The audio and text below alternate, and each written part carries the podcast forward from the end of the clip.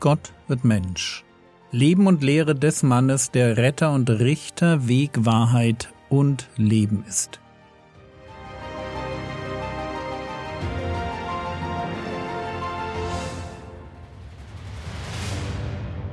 Episode 213 Lieben wie Gott liebt. Lasst uns heute das Thema Feindesliebe abschließen. Als Christen sind wir zu einem Leben berufen, das außergewöhnlich ist. Wir wollen Gott imitieren, nicht den Zeitgeist oder die Promis in den Boulevardblättern. Und Gott liebt seine Feinde. Wir selbst, die wir uns zu ihm bekehren durften, sind dafür das beste Beispiel. Es ist Gottes Liebe und Fürsorge, die uns den Weg zum Glauben geebnet hat. Das war nicht unsere außergewöhnliche Klugheit. Jeder kann seinen Freund lieben und für ihn in der Not da sein. Das ist absolut nichts Ungewöhnliches. Lukas Kapitel 6 Vers 32 Und wenn ihr liebt, die euch lieben, was für einen Dank habt ihr? Denn auch die Sünder lieben, die sie lieben.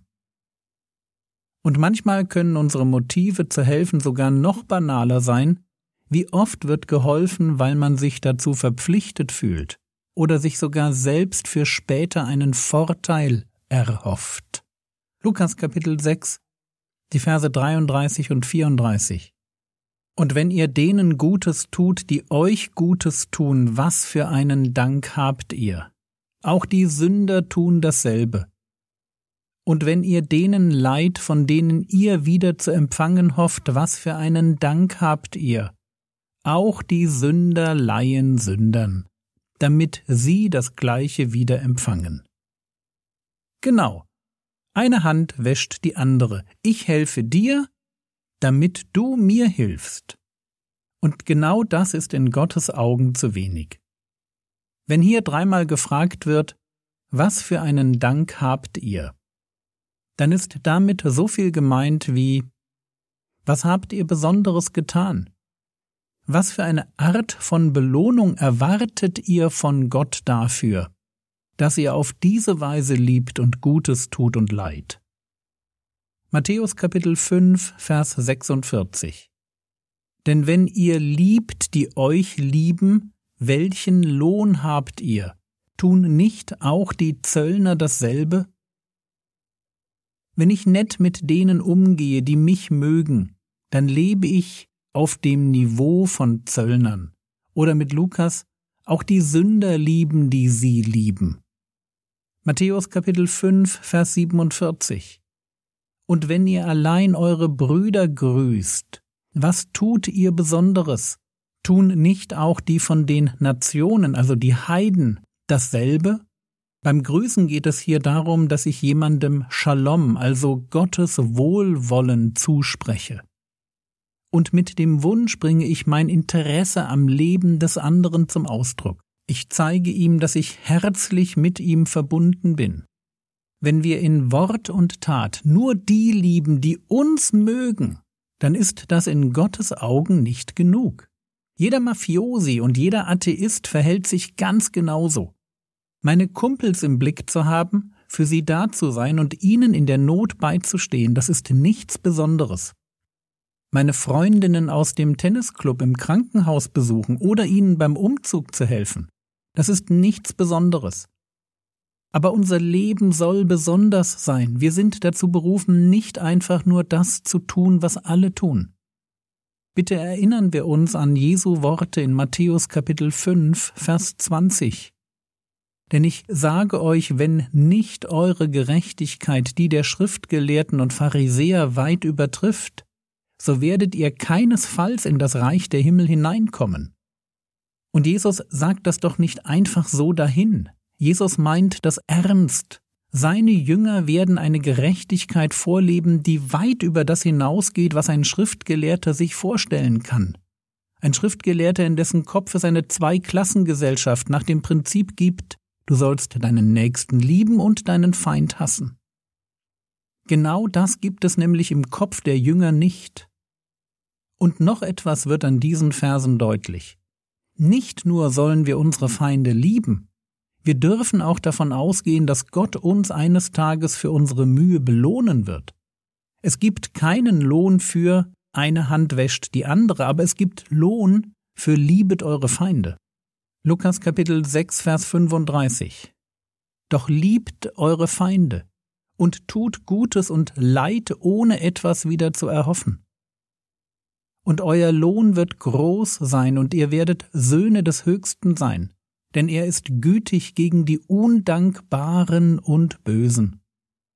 Feinde lieben, ihnen Gutes tun und ihnen in ihrer Not das zu leihen, was sie fürs Überleben brauchen, und zwar uneigennützig. Das ist unser Job als Christen. So hat es Gott selbst und der Herr Jesus vorgemacht, und wir als die Söhne des Höchsten eifern diesem Vorbild nach. Wenn unser Gott gütig gegen die Undankbaren und Bösen ist, und das jeden Tag aufs Neue, weil er Raum schafft für Einsicht und Umkehr, dann sollen wir ihm in genau dieser Haltung nacheifern. Eben nicht eine Hand wäscht die andere, sondern eine Liebe zu den Feinden, die sich an der Liebe Gottes zu mir orientiert. Eine Liebe, die ans Kreuz gegangen ist, eine Liebe, die uneigennützig war, eine Liebe, die mich eingeladen hat, Gott in seiner Liebe zu erkennen. Und euer Lohn wird groß sein. Gott in seiner Großzügigkeit liebt mich bereits, da bin ich noch Feind. Und dann, nachdem seine Liebe meinen Widerstand überwunden hat, nimmt er mich als Kind auf in seine Familie, zeigt mir, wie man als Sohn Gottes lebt, gibt mir für diesen Lebensstil seinen Geist und wenn ich dann aus der Kraft und der Weisheit heraus, die mir Gott schenkt, wenn ich in seinem Auftrag meine Feinde liebe, also eigentlich nur das tue, was ich selbst erfahren habe, dann werde ich auch noch von ihm dafür belohnt, dass ich gehorsam war. Wisst ihr, das ist eine Geschichte, die ist fast zu schön, um wahr zu sein. Aber lasst uns zum Schluss einen Blick auf diese Berufung werfen. Matthäus Kapitel 5, Vers 48. Ihr nun sollt vollkommen sein, wie euer himmlischer Vater vollkommen ist. Immer wenn ich diesen Vers beim Bibelverse wiederholen antreffe, denke ich, wie verrückt sich das anhört, was der Herr Jesus hier sagt. Ihr nun sollt vollkommen sein, wie euer himmlischer Vater vollkommen ist. Auf der einen Seite ist es dasselbe, was wir auch im Alten Testament lesen, wenn Gott formuliert, Seid heilig, denn ich bin heilig. Aber mit diesem Anspruch werden drei Dinge deutlich. Erstens, ich bin auf einem Weg. Der Anspruch Gottes an mein Leben ist so hoch, dass ich ihn in diesem Leben nicht erreichen kann.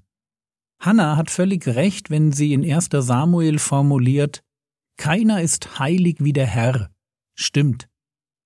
Gott in seiner Heiligkeit will mein Ziel sein, aber erreichen werde ich dieses Ziel erst in der Ewigkeit, wenn Gott selbst noch einmal Hand anlegt und mich verherrlicht. Zweitens, ich darf und soll der Heiligung nachjagen. Und diese Haltung ist ein Kennzeichen einer echten Bekehrung. Wir haben es hier mit einem Gebot zu tun. Ihr nun sollt vollkommen sein wie euer himmlischer Vater vollkommen ist. Das ist kein Vorschlag, wie man auch leben könnte. Das ist Auftrag des Königs. Und drittens, Matthäus Kapitel 5, Vers 48 ist das Ende aller Vorstellung davon, dass ich mich selbst erlösen kann. Wenn Gottes Anspruch an mich seine eigene Herrlichkeit und Vollkommenheit ist, dann ist Rettung niemals aus guten Werken möglich. Dann ist Rettung entweder unmöglich oder man findet sie auf ganz andere Weise. Und deshalb heißt es dann bei Paulus Römer Kapitel 3 Vers 23 und 24. Denn alle haben gesündigt und ermangeln der Herrlichkeit Gottes und werden umsonst gerechtfertigt durch seine Gnade durch die Erlösung, die in Christus Jesus ist.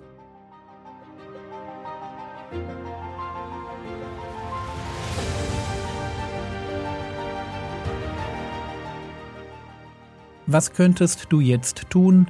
Du könntest dich heute Gott neu weihen. Versprich ihm neu, dass du seinen Weg der Heiligkeit zu Ende gehen willst, Schritt für Schritt, jeden Tag. Das war's für heute. Ein Dank an alle, die für meinen Computer gebetet haben, das Problem ist gelöst.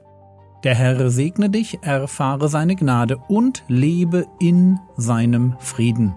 Amen.